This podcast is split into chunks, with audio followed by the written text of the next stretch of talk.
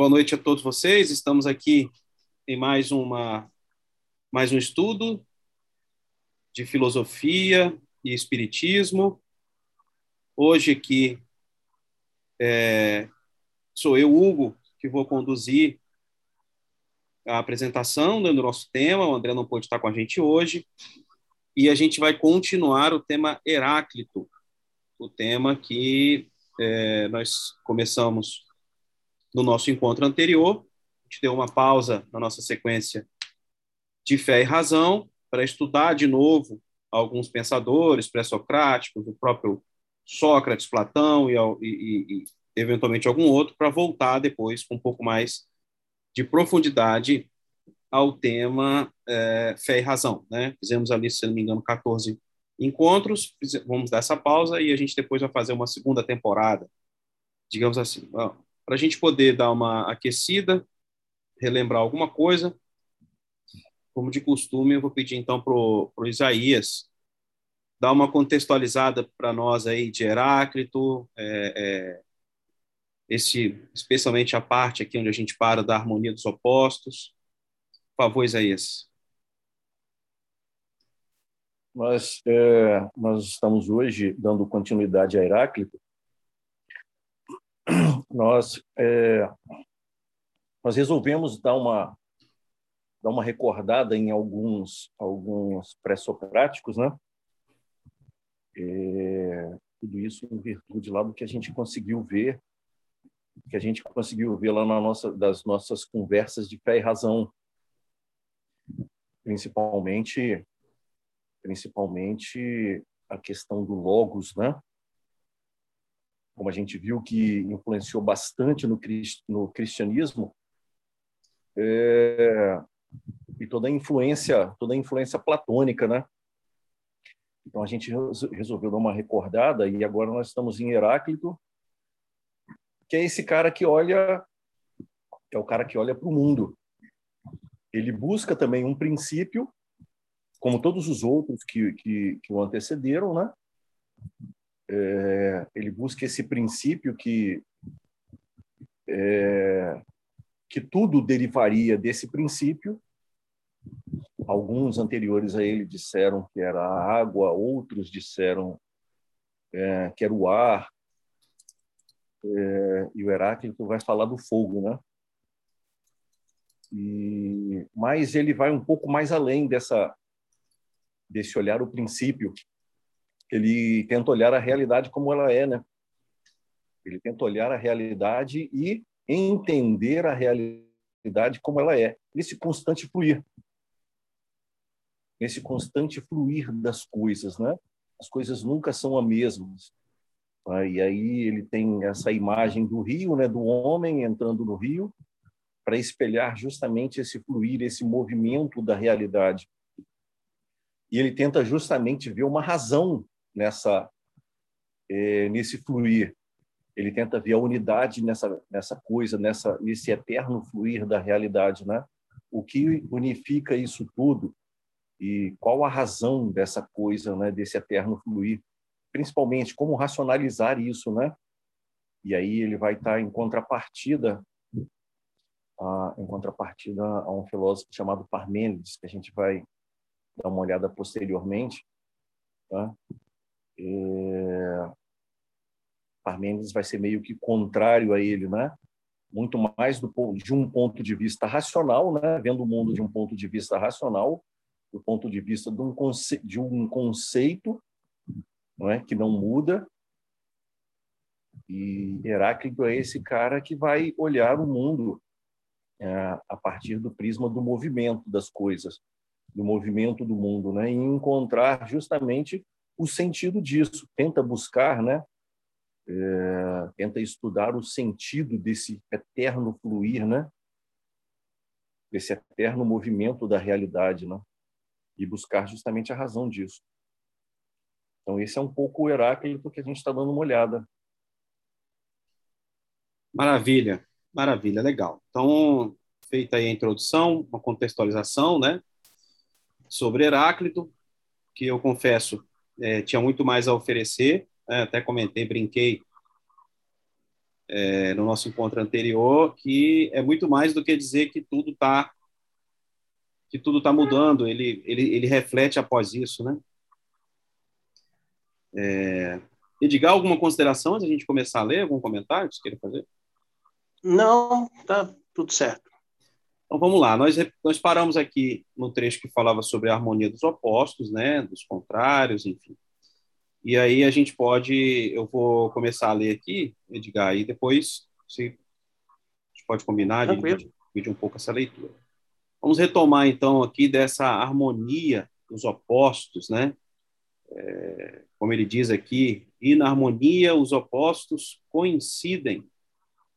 O caminho de subida e o caminho de descida são um único e mesmo caminho. No círculo, o fim é o, e o princípio são comuns. O vivo e o morto, o desperto e o adormecido, o jovem e o velho são a mesma coisa. Por quê? Mudando estas coisas são aquelas e, por seu turno, aqueles são estas ao mudar. Assim, tudo é um, e do um deriva tudo. Essa harmonia e unidade dos opostos é o princípio e, portanto, Deus ou o divino. Deus é dia noite, é inverno verão, é guerra e paz, saciedade é saciedade e fome. Vou dar uma pausa aqui, porque logo na sequência ele já começa a tratar de Hegel. Ah, Isaías, você consegue ver alguma alguma conexão com com Hermes Trismegisto, na medida em que ele é, tem lá nas, no, no, nas suas sete leis, né, que regem tudo que, que existe, aonde ele fala em uma dessas leis da, das polaridades, né, que são, na verdade, posto, é, é, é, polos opostos de uma mesma natureza. É, é, forçar demais? Tem alguma conexão aqui que você acha entre, entre esses pontos?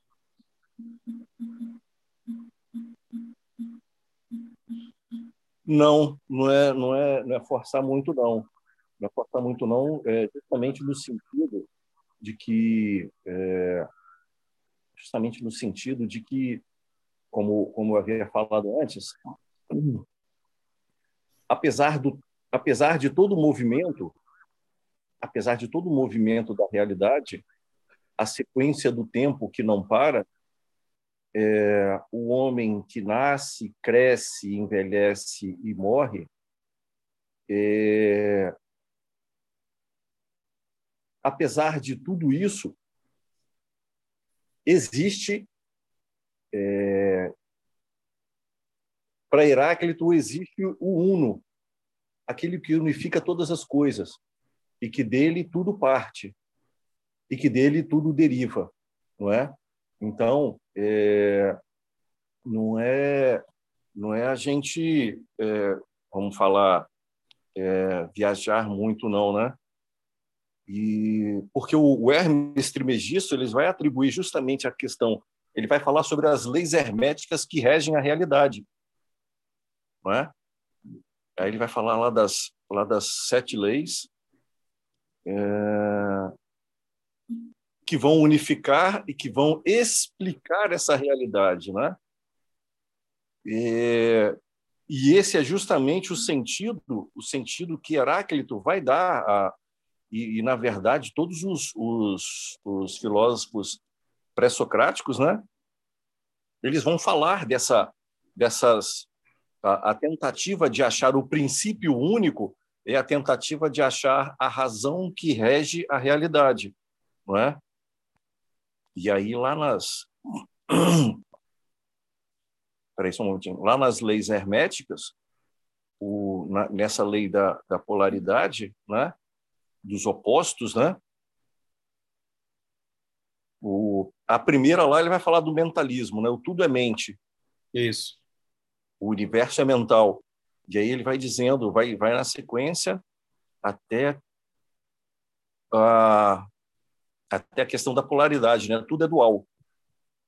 E, mais ainda, não só da polaridade, mas também a lei dos ritmos. A lei dos ritmos. Polaridade vai falar da dualidade, né? A vida tem os seus opostos, né? O dia e noite, o positivo e o negativo, mas muito mais a relação, eu acho que se dá, Hugo, na questão dos ritmos, a lei do ritmo. Legal, lá do, do Hermes Trimegistro, né? Tudo é fluxo. Todas as coisas são ciclos no universo, né? Se lembra da imagem do pêndulo? Sim, o pêndulo acho bem bacana. Se quiser abordar um pouquinho, acho que é legal para quem estiver ouvindo. É justamente é justamente essa é justamente essa relação que é que é interessante a gente perceber é, que vai se dar, vai ter relação com a questão da polaridade, né? Uh, Hermes Trismegisto vai falar que tudo é dual, dia-noite, positivo, negativo. É... E aí ele vai dizer também que os extremos se tocam. Né? Todos os paradoxos podem ser reconciliáveis. Isso lá na lei da polaridade. Olha que interessante. Né? E, a, e a relação com a questão da harmonia de, de Heráclito. Né? Sim. O igual e o desigual são a mesma coisa, os extremos se tocam. Todas as verdades são meias verdades, todos os paradoxos podem ser reconciliáveis, não é? E aí, se a gente pula lá para a lei do ritmo, tudo tem um fluxo e um refluxo. Tudo tem suas marés. Tudo sobe e desce. O ritmo é a compensação. Então, a gente pode perceber justamente a, a relação entre, entre é, Hermes Trismegisto, nas suas leis herméticas, a gente pode fazer a correlação com a questão da harmonia dos opostos, não é? É? e na harmonia os opostos coincidem, o caminho de subida e o caminho de descida. Praticamente parece que um repete o outro, né? Parece, exatamente. Parece que um repete o outro, lá na, na, na lei da polaridade, lei dos ritmos, né? Então, o objetivo de o objetivo de Heráclito era justamente isso. O que rege essa realidade que muda a cada instante? Entende? O que permanece constante em toda mudança? Permanece constante em toda mudança? E qual a lei que rege tudo isso? Não é? Qual o princípio que rege tudo isso? É justamente esse olhar, e aí é, boa parte desses filósofos eles tiveram uma, uma influência lá do, do, do Antigo Egito. É verdade.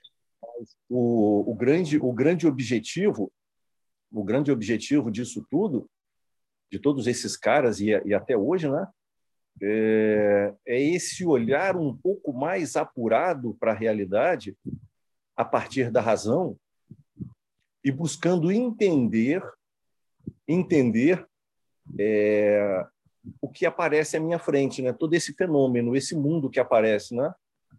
É, e mais ainda, eles foram para o cosmos, né?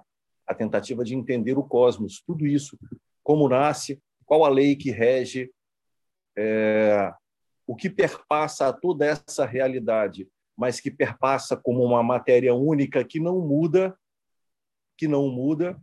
E aí a gente a gente já viu que nos pré-socráticos era um objeto, é, vamos chamar físico, né? Não é tão físico assim, né? Mas ou a água, é, a terra, o ar, o fogo, a gente pode perceber os, os, os quatro elementos, né? E que na realidade tinha uma interpretação um pouco para além do físico, mas vamos chamar de objetos é, questão, objetos físicos, né? Que explicavam a unidade, a unidade do real, não é? Tudo se resume a esse objeto e essa coisa vai mudando, essa coisa vai mudando, é? Com Sócrates ele já toma um outro ritmo, com Platão mais ainda, é? E depois na história o cristianismo dá um outro sentido a essa a essa unidade na mudança, né? Que passa lá do objeto, vem para vem o logos, né? Depois para o sumo bem em Platão, aquela realidade extrafísica que explica e justifica essa mudança da realidade, e depois é, nós cristãos, né, é, essa unidade se dá em Deus. Percebe a, a evolução é, e como a gente tenta e como a gente tenta olhar para a realidade e de uma forma ou de outra, mitologicamente falando ou racionalmente falando, a gente se dirige à, realidade e tenta dizer o que é, qual a razão e aquele princípio que une e unifica e dá sentido a toda essa existência. Então, é justamente isso que Heráclito tentou, é, e assim também Pitágoras, e depois Platão, e é, depois Sócrates e Platão, e Aristóteles também, é justamente o dizer a realidade, né? o revelar o que aparece na minha visão, o que aparece como um fenômeno né? ao homem, e é essa tentativa racional de Heráclito de dizer a realidade, de explicar isso. E é interessante, e aí muito bem notado pelo Hugo, né? a relação com os princípios herméticos do Hermes Trismegisto. Vou resgatar uma parte da sua fala, Isaías, é, que eu, eu acho que é bem bacana, que nós estamos no meio do, do estudo Fé e Razão, demos essa pausa, como explicado no início, né? É, de como com Heráclito, há uma, uma, uma percepção é, e uma tentativa de explicação do mundo, né? E isso depois termina lá com João, no capítulo 1, versículo 1, né? falando sobre é, é, o Logo ser o próprio Cristo, né? Como isso foi evoluindo. E aqui em Heráclito já há uma influência do mundo egípcio, especialmente de, da filosofia é, do Hermes Trismegisto. É, e eu acho que é importante isso, porque às vezes nós aqui espíritas, ou até algum, é, de, enfim, não necessariamente espírita, mas é, talvez afins, a gente, a gente esquece que quando, quando a gente vai olhar para o universo, ele existe é, é, antes e independente da religião cristã formatada como nós temos no mundo, e que já há muito tempo se tenta explicar né, no limite da razão humana, o que é isso, né? Então nós temos hoje características, é, é, cargas, influências de outros pensadores, de outras culturas é, não cristãs, inclusive, e que está todo mundo tentando explicar isso, né? Essa essa vontade que o ser humano tem de entender, né, a sua origem, entender o sentido do que se passa agora e para onde nós vamos. Eu falo isso porque há muito preconceito de se buscar saberes fora daquilo que a gente já tem dentro da própria doutrina espírita. Né? Obviamente que, é, é, se você quiser ler todos os livros de Emmanuel, Chico Xavier, e é, Emmanuel, André Luiz por Chico Xavier e o Pentateuco, você já tem uma vida de leitura. Né?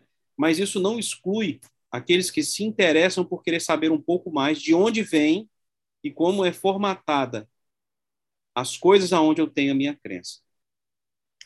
Bom, podemos continuar aqui na leitura? Alguém quer, alguém quer fazer alguma, algum apontamento?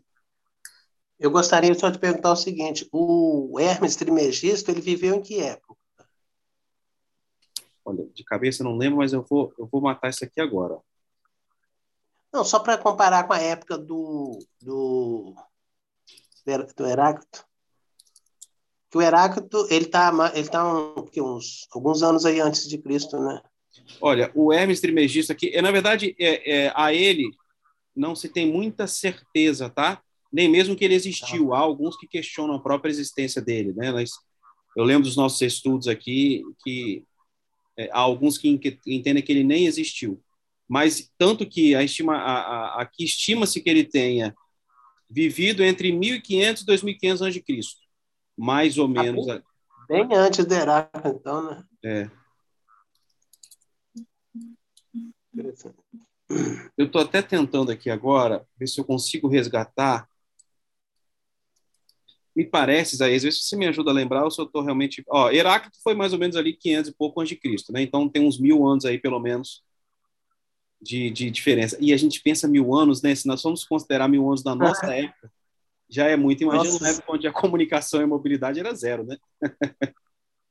Minha não. Era um negócio bem maluco. Mas, ô, ô, Isaías, você se recorda alguma coisa sobre eh, existirem alguma das pinturas né, é, da, das igrejas lá de Roma, se não me engano, a presença de Hermes Trismegisto é, sendo uma espécie de, de, de, mentor de Moisés. Não sei se você vai lembrar disso. Não, não, não me recordo não. Deixa eu ver se eu se, se... isso é retratado em alguma pintura. É essa que é essa é que eu tô. Deixa eu ver se, se faz sentido aqui agora.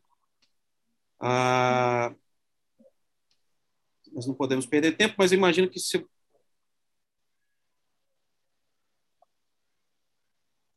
é, seria. Bom, eu achei aqui. Tinha uma informação que precisa ser confirmada ainda, depois a gente pode trazer, né?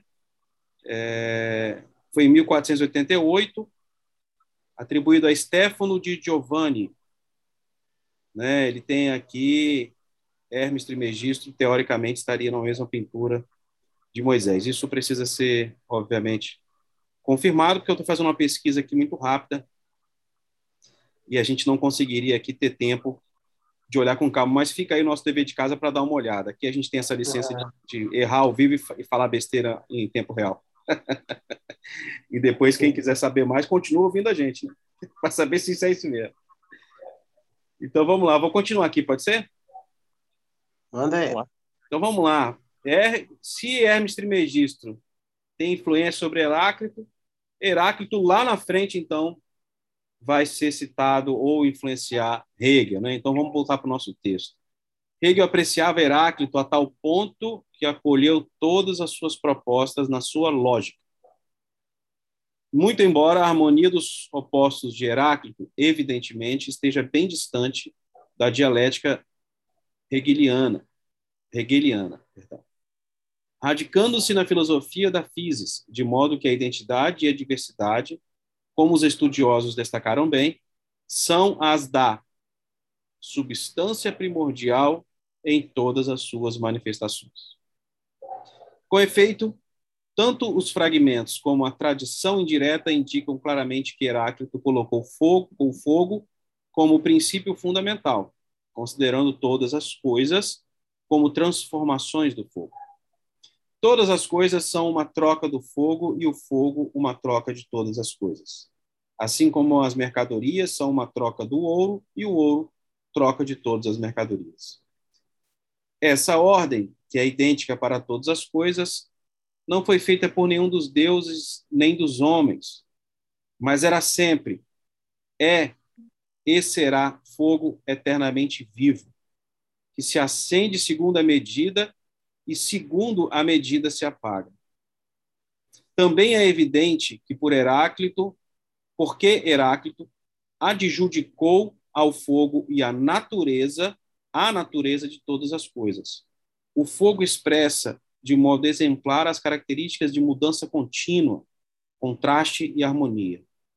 Com efeito, o fogo é continuamente móvel, é vida que vive da morte do combustível, é a contínua transformação do combustível em cinzas, fumaças e vapores. É perene necessidade e saciedade, como diz Heráclito, de seu Deus, esse fogo é como um raio que governa todas as coisas. E aquilo que governa todas as coisas é inteligência, é razão, é logos, é lei racional. Acho que a gente pode dar uma pausa aqui, Isaías, se você quiser comentar um pouco sobre o fogo, aqui bem simbólico, como era de se esperar, né, dessa, dessa época, né, esse simbolismo do fogo, que aqui diz necessidade e saciedade como se fosse a própria harmonia dos opostos. Né? Primeiro, um, pequeno retorno ali a, a, a, Hegel. Hegel é o expoente, é o ápice do idealismo na filosofia, não é?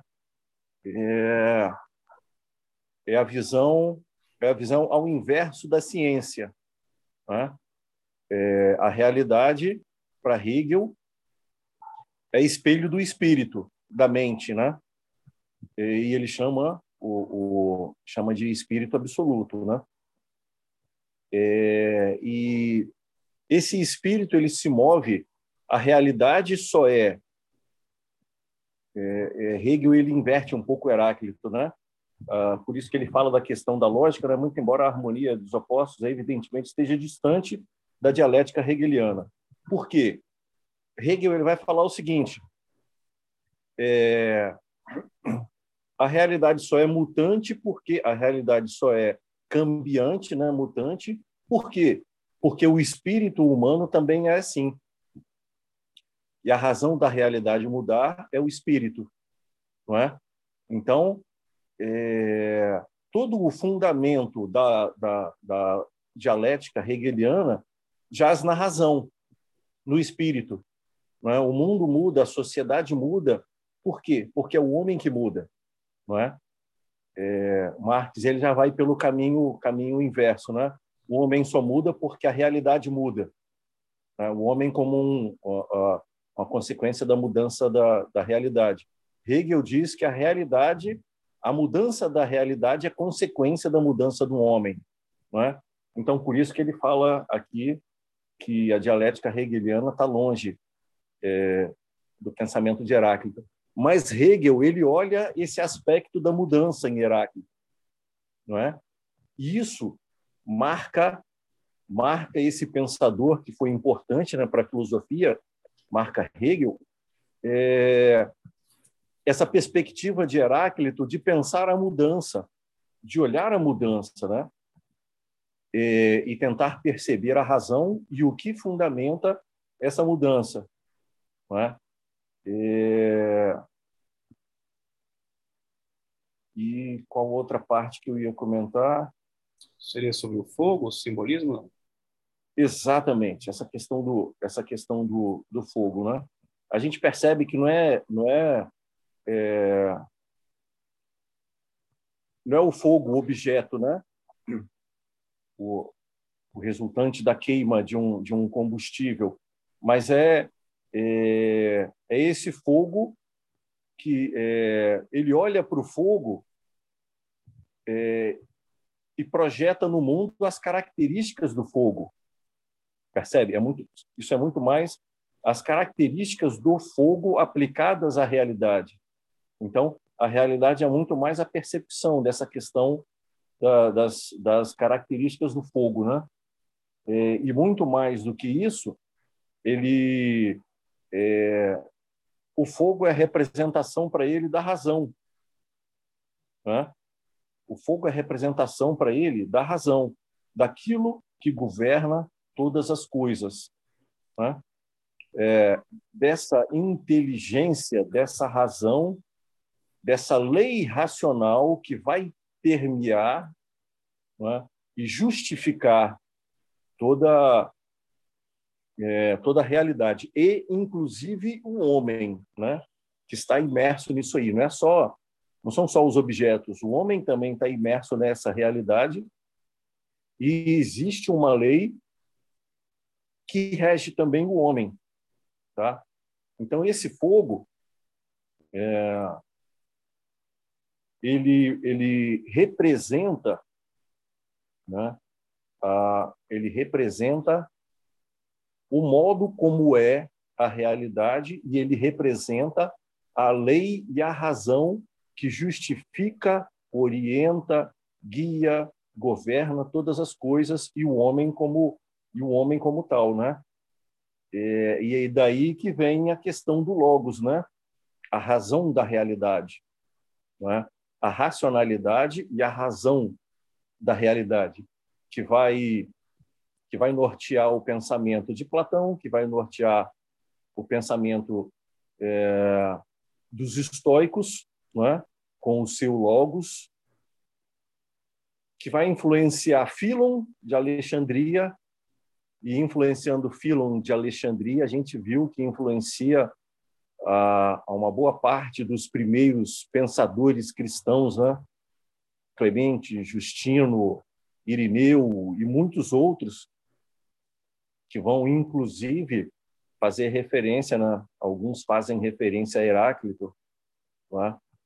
E também aos também aos estoicos, né? Justamente nessa representação, nessa representação da razão do logos, do sentido da existência. Percebe que é muito mais do que é, muito mais do que explicar a realidade. O logos é aquilo que dá sentido às coisas e à existência, não é? Então, e a gente está falando num, num sentido de existir das coisas, representado pelo Logos. E, para Heráclito, a melhor imagem, a melhor imagem disso tudo é a imagem do fogo, não é? com suas características de mudança contínua e unidade nessa mudança. Por isso a imagem do fogo, né? Bacana essa, esse simbolismo, né? A gente tem que fazer um exercício para tentar é, é, entender esses pensadores à medida que eles usam muito simbolismo, né, para poder explicar. Se a gente ficar só na, na superfície, acaba não entendendo, né? Bom, seguindo aqui um pouco mais, né, então repetindo esse último trecho, esse fogo é como um raio que governa todas as coisas. E aquilo que governa todas as coisas é inteligência, é razão, é logos, é lei racional. Assim, a ideia de inteligência, que nos filósofos de Mileto estava apenas implícita, é associada expressamente ao princípio de Heráclito. Um fragmento particularmente significativo cela a nova posição de Heráclito. O uno, o único sábio, quer e não quer ser chamado de Zeus.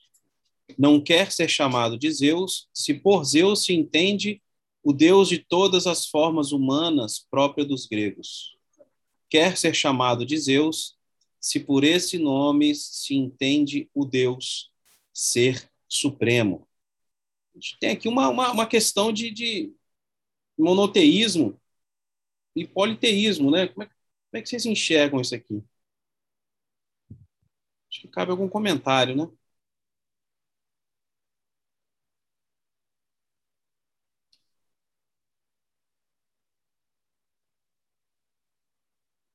Vocês estão me ouvindo? Caiu ou não? Não, né? Não, estamos aqui, estamos aqui. Estou ouvindo, estou ouvindo. Estou pensando. É, velho. O Uno, único sábio, quer e não quer ser chamado de Zeus. Não quer ser chamado de Zeus, se por Zeus se entende o Deus de formas humanas próprio do, dos gregos, quer ser chamado de Zeus, se por esse nome se entende o Deus ser supremo. Interessante esse trecho. Me surpreendeu Quem está falando isso? Quem está falando isso? É o Heráclito ou é o escritor que escreveu? Olha, eu vou recuperar o trecho aqui. Assim, a ideia de inteligência, que nos filósofos de Mileto estava apenas implícita, é associada expressamente ao princípio de Heráclito. Um fragmento particularmente significativo cela a nova posição de Heráclito. O uno, único sábio. Então, me parece aqui, vamos aqui interpretar ao vivo o texto, que para Heráclito existia um único, um único Deus, né? Apesar de, numa cultura grega, se entender ali os vários deuses como representação da própria vida, né? Mas que para ele aqui existia o uno, né? O único sábio, uma, uma origem, uma razão de tudo. Pelo menos foi assim que eu pude entender. A, a frase a frase é, é, de Heráclito é, é tão somente essa, né? O único, o uno, desculpa, o uno, único sábio quer e não quer ser chamado de Deus. Aí vem a interpretação dos autores, né, dizendo é, ele não quer ser Zeus, se por Zeus se entende essa, esse Deus de formas humanas, né? esse Deus antropomórfico, né? como, como existia antigamente, né? na própria Grécia. Né? o Deus com vontades humanas, né? desejos humanos, vontades humanas. É, então, a ideia do divino para ele, a ideia do divino para ele transcende isso. Né? Ele transcende essa coisa da, da é, das formas do Deus de formas humanas. Um é totalmente transcendente. O princípio é completamente transcendente. É dele que vem todas as coisas. É do uno que vem todas as coisas. E para o e para o uno as, todas as coisas retornarão. Então, é o extremamente transcendente. Né? E é por isso que, é, se por Zeus você entende esse ser supremo, completamente transcendente, que dele tudo vem e para ele tudo vai, e as coisas têm sentido e têm é, razão de existir por causa dele, ele é o Logos, ele é a razão, Logos no sentido de razão, ele é a razão, porque dele todas as coisas vieram e para ele todas as coisas retornarão, aí sim, é, ele pode ser Zeus, nesse sentido sim. Mas se for esse Zeus de vontades humanas, desejos humanos, pensamentos humanos, aí não. Né? Esse, esse ser não é princípio de nada e nem foi princípio de nada, né? E aqui a gente vê um pouquinho, a gente pode perceber um pouquinho do pensamento de Plotino, né? Um pouco do Sim. pensamento um pouco do pensamento de Plotino, né? Do Uno, é? do Uno, de onde tudo tudo emana, de onde tudo sai, né? Então é, já é a, a, o sentido de Heráclito para essa questão do mundo, da razão do mundo, as coisas que advêm do Uno e que retornam para o Uno. É, a gente tem, é, é, a gente vai vendo de formas diferentes, mas sempre o mesmo ponto, né? Sempre voltando ao, ao uno, seja é, Plutino, como você falou, né? Ou todos esses outros que a gente tem visto até agora. Posso continuar a leitura aqui? Acho que deu para entender bem assim o, o comentário. Deu, deu. Então tá, vamos lá. Em Heráclito já emerge uma série de elementos relativos à verdade e ao conhecimento. É preciso estar atento em relação aos sentidos, pois estes se detêm na aparência das coisas. E, tam, é, e também é preciso se precaver quanto às opiniões dos homens, que se baseiam nas aparências. A verdade consiste em captar, para além dos sentidos, a inteligência que governa todas as coisas e Heráclito sente-se como que o profeta dessa inteligência. Daí o caráter oracular de suas sentenças e o caráter hierático perdão, de seu discurso. Deve-se ressaltar ainda uma outra ideia. Apesar da colocação geral de seu pensamento, que levava a interpretar a alma como fogo e, portanto, a interpretar a alma sábia como a mais seca, fazendo a insensatez coincidir com a umidade. Heráclito escreveu uma das mais belas sentenças sobre a alma que chegaram até nós. Citação direta.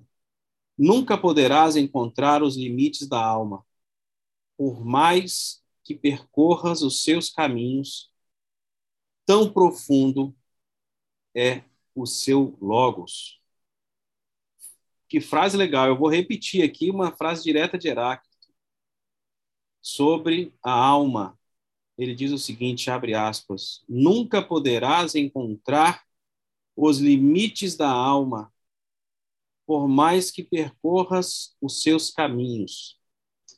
Tão profundo é o seu logos. Quem se atreve a querer comentar essa frase aqui? Caramba. O cara foi um nó aqui na cabeça da gente.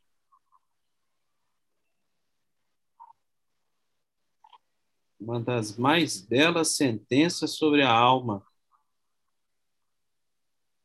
Acho que a gente pode começar perguntando se para ele alma aqui tem é, qual sentido, né? Acho que talvez pode ser uma, uma forma da gente começar isso, né?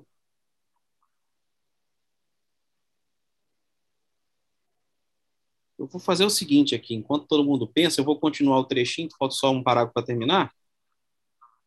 Vamos ver se isso aqui é respondido para frente. Hein? Mesmo no âmbito de um horizonte físico, nessa afirmação, Heráclito, com a ideia da dimensão infinita da alma, abre uma fresta em direção a algo ulterior e, portanto, não físico. Não é só uma fresta, muito embora genial. Parece que Heráclito acolheu algumas ideias dos órficos, afirmando o seguinte sobre os homens: Imortais, mortais, mortais e mortais, vivendo a morte daqueles, morrendo a vida daqueles.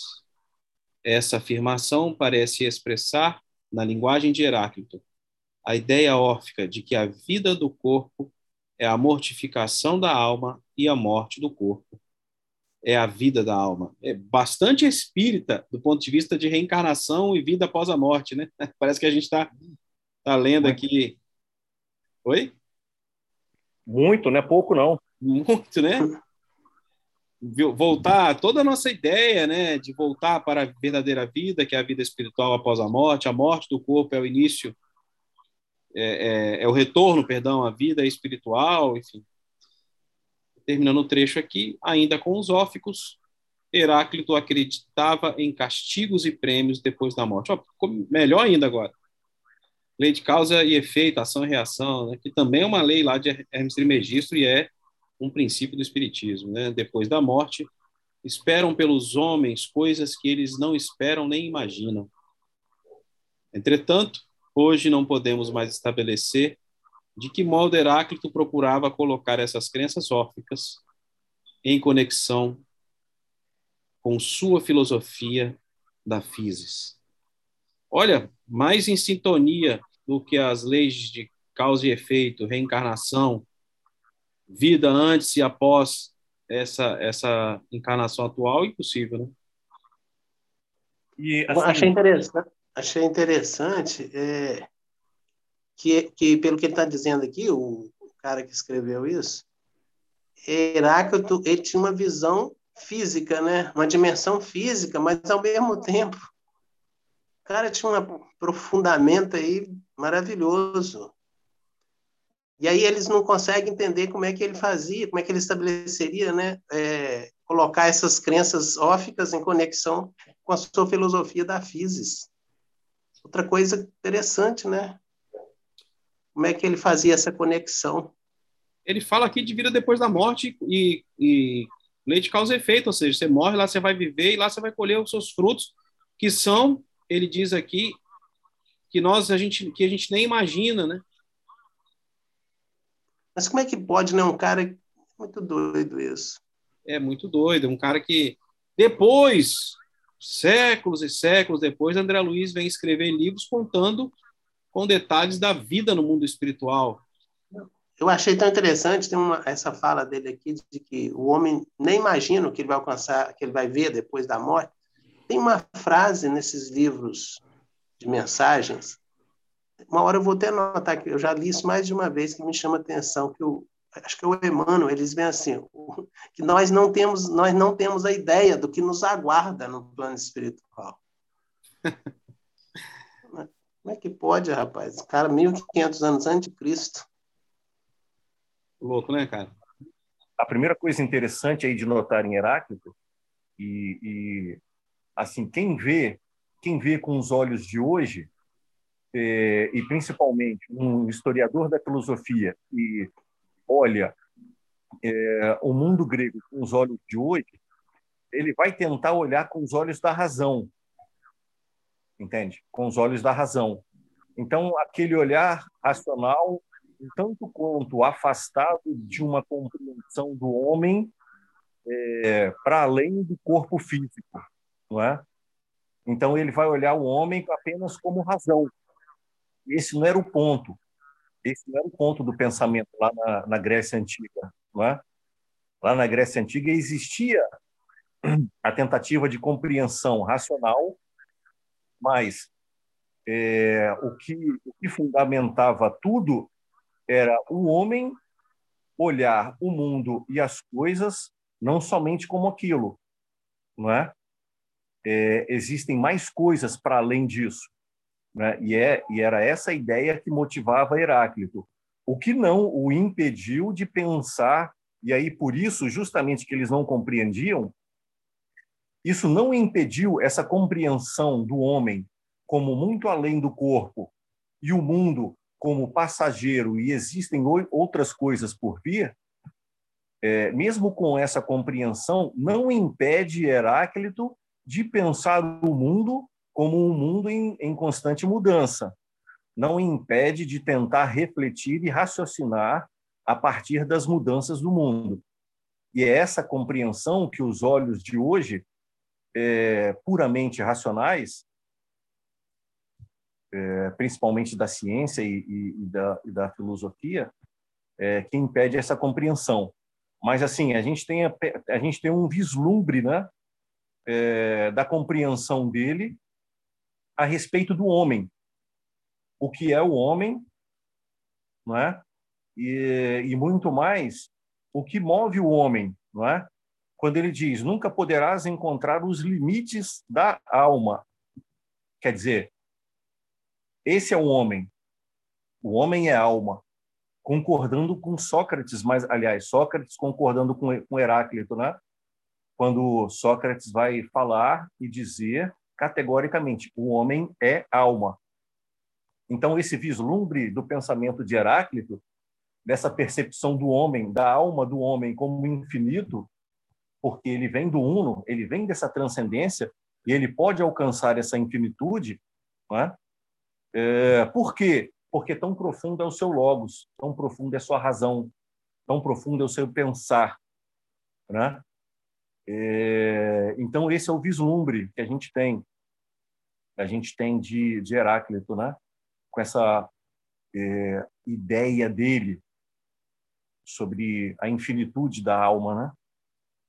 E aí combinando e concordando com o nosso pensamento é, pensamento espírita atual, né? E muito mais ainda pelos pelos dizeres adiante, né? É, cadê, cadê? Ah, depois da morte esperam pelos homens coisas que eles é, não esperam e nem sequer imaginam, né? Então esse é o esse esse é o é, é, era o ponto de vista que eu queria mostrar de Heráclito. É, que tem muito mais sobre Heráclito do que o mero dizer o homem é, o homem que desce ao rio e quando sai nem é o mesmo homem nem, nem é o mesmo rio né existe muito mais sobre essa questão do movimento né em Heráclito. É, é muito mais do que o movimento porque é muito mais a necessidade de pensar o movimento. O que justifica o movimento e o que fundamenta o movimento, assim como o que justifica e o que fundamenta o homem, porque o homem também está nesse constante fluxo de mudança, né?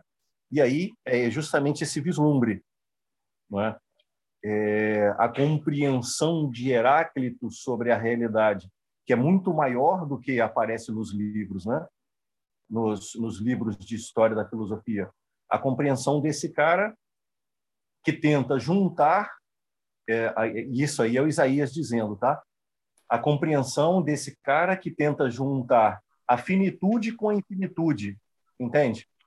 A mudança com a estabilidade. É justamente esse cara que tenta pensar. Isso é a harmonia dos opostos, né? É pensar a finitude e a infinitude, entende? é, pensar a mudança e a estabilidade. Qual é. deve ser, né, qual seria, né, ou foi o olhar desse cara e quão profundo seria o olhar desse cara, né, para essa realidade, nesse pensar a harmonia dos opostos, né? esse olhar que transcende a mera mudança, pensa a mudança, mas transcende a mera mudança, né? Exatamente. Nós temos aqui, Isaías, mais um, uns 15 minutos. Você quer, gostaria de, desse outro texto que você trouxe, é, a gente lê hoje? A gente destaca algum ponto? Ou como é que você...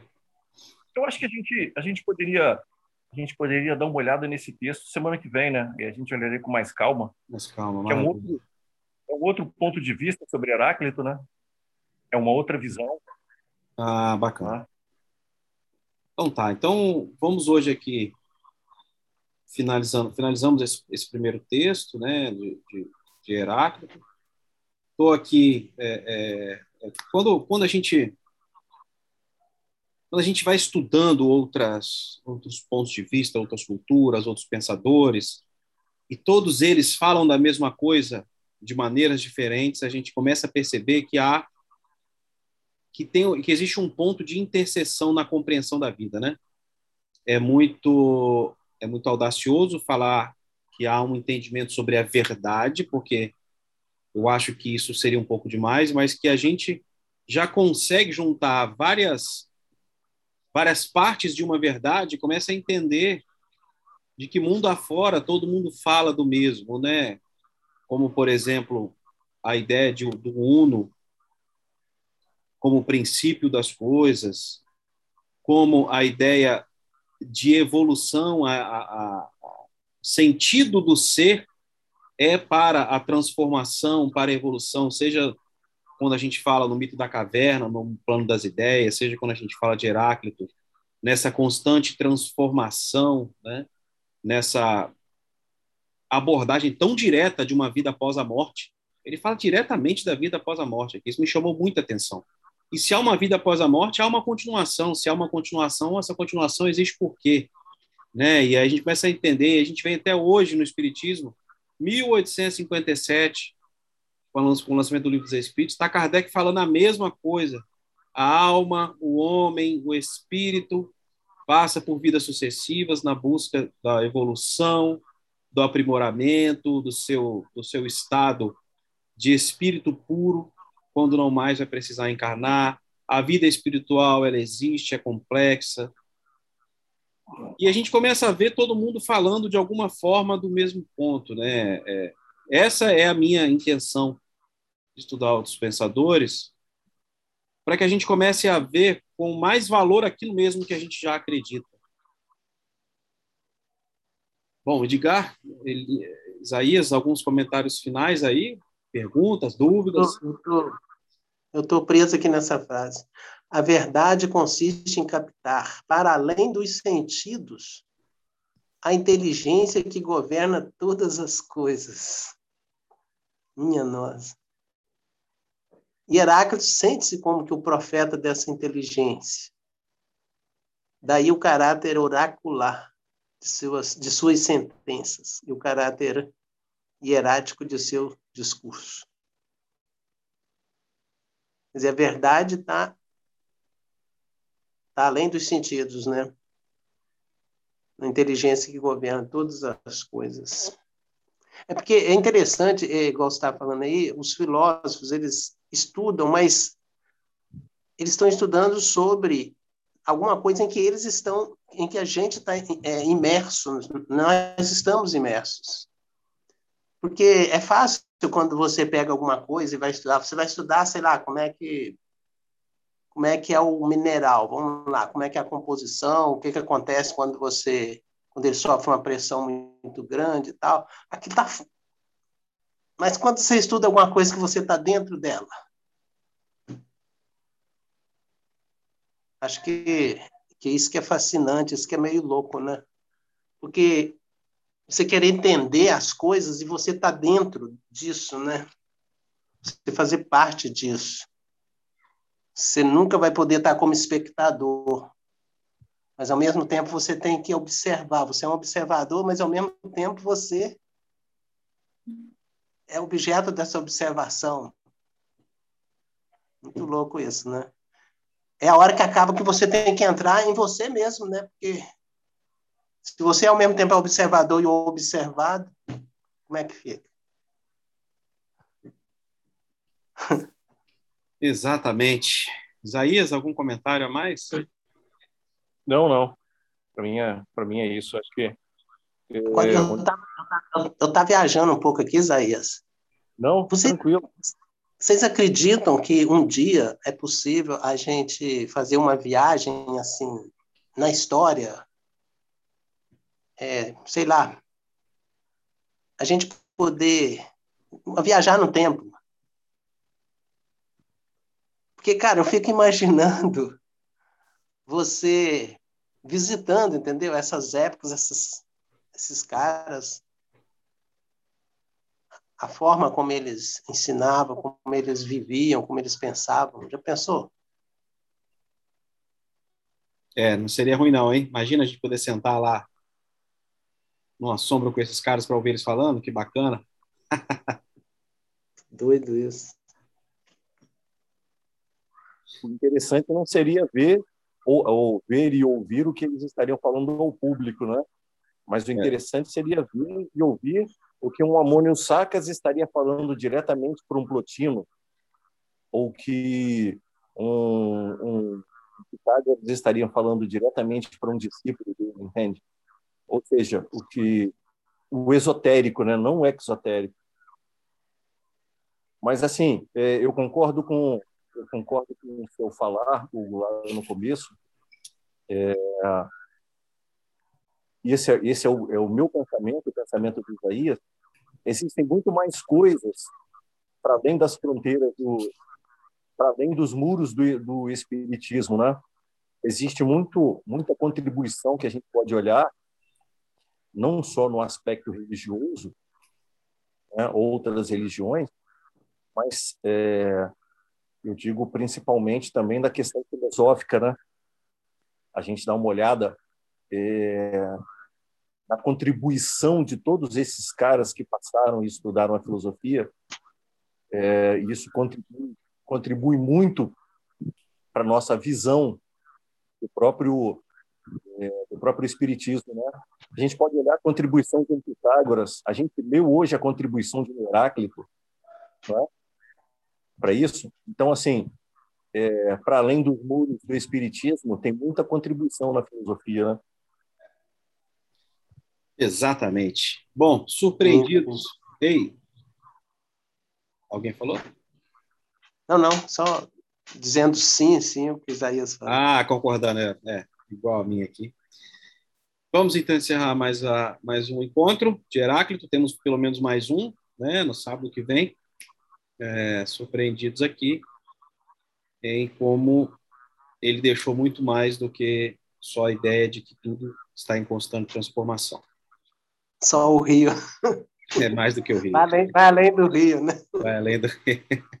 A gente está indo na nascente do Rio, né? Onde é, que, onde é que nasce esse rio? É para lá que a gente foi. Bom, vamos finalizar então o nosso encontro e até uma próxima, pessoal. É isso aí, até, até a próxima, se Deus quiser. Vai começar o estudo espírita é, é amanhã, né, né Isso, isso, amanhã. A semana. Ok.